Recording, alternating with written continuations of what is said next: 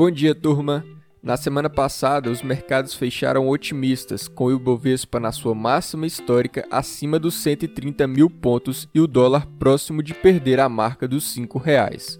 Já nos Estados Unidos, o índice S&P 500 ficou a apenas 0,2% de distância de bater o seu recorde. O principal indicador divulgado foi o relatório de emprego nos Estados Unidos, que mostrou a taxa de desemprego caindo de 6,1% para 5,8% e que 559 mil empregos foram adicionados em maio. O relatório saiu forte o suficiente para manter a expectativa de retomada, mas abaixo do esperado para colocar pressão no Federal Reserve para redução dos estímulos. Com isso, as bolsas subiram na sexta-feira. Já para esta semana, os principais indicadores serão os inflacionários, com a inflação oficial do Brasil, o IPCA, na quarta-feira, e a inflação ao consumidor dos Estados Unidos, o IPC, na quinta-feira. Este é um outro indicador que pode fazer pressão no Fed caso saia muito acima do esperado.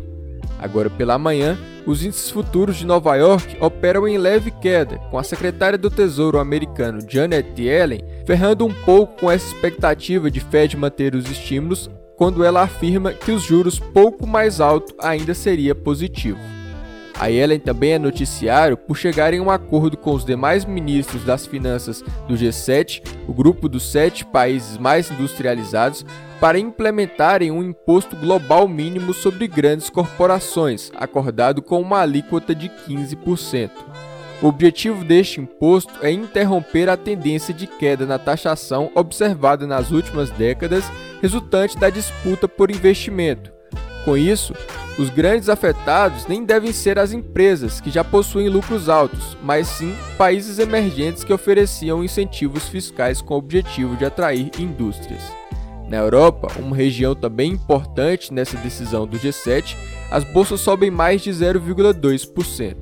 O principal evento por lá será a decisão na taxa de juros do Banco Central Europeu. Na Ásia, os mercados fecharam majoritariamente em alta, com o Japão e a China no positivo. No país chinês foi divulgada a balança comercial em maio, com as importações crescendo em seu ritmo mais rápido em 10 anos, alimentadas pelo aumento da demanda por matérias-primas. Embora o crescimento das exportações tenha diminuído mais do que o esperado em meio a interrupções causadas por casos de Covid-19 nos principais portos do sul do país. E por falar em matérias-primas, o minério de ferro negociado em Dalian recuou 4% essa madrugada e o petróleo vai caindo 0,2%.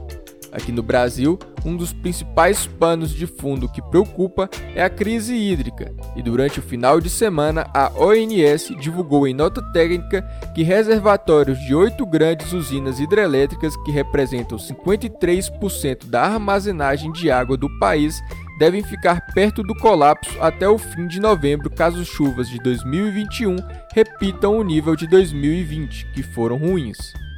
Para hoje é isso, uma ótima segunda-feira a todos e uma semana abençoada.